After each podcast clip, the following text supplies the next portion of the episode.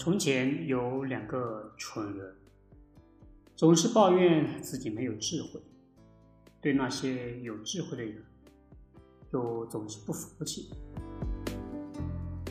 这一天，这两个人碰到了一起，其中一个对另一个说：“哎，我说老兄，我们同那些公卿大夫们一样，都是人，都秉承了天地。”人三才的赐予，为什么他们就有该智慧，而我们就没有智慧呢？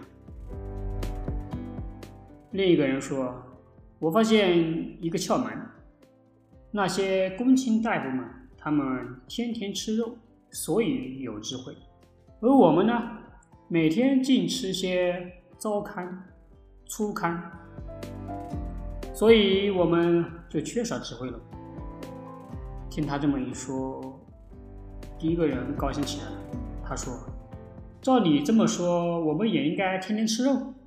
正好我把我家的玉米也卖了，换点钱，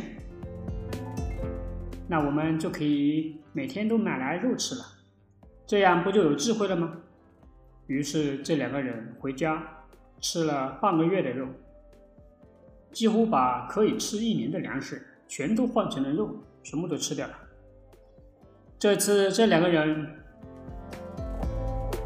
又碰到了一起，一见面，其中一个人对另一个人说：“老兄，自从吃了肉以后，我突然觉得感觉我心窍都开了，心智都清醒了，头脑也聪明开通了，想什么问题都想得清清楚楚，看什么事情都有智慧了。”另一个人说：“老弟，你说的对极了。我吃了肉以后呢，明白了许多道理。比方说，我原来总想不通，为什么人的脚板要向前伸出，而不往后伸出呢？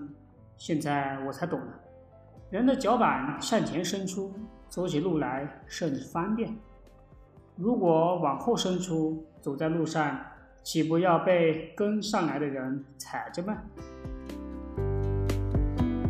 一个人听后满口称是，他说：“老兄高见高见。”谁说不是这样呢？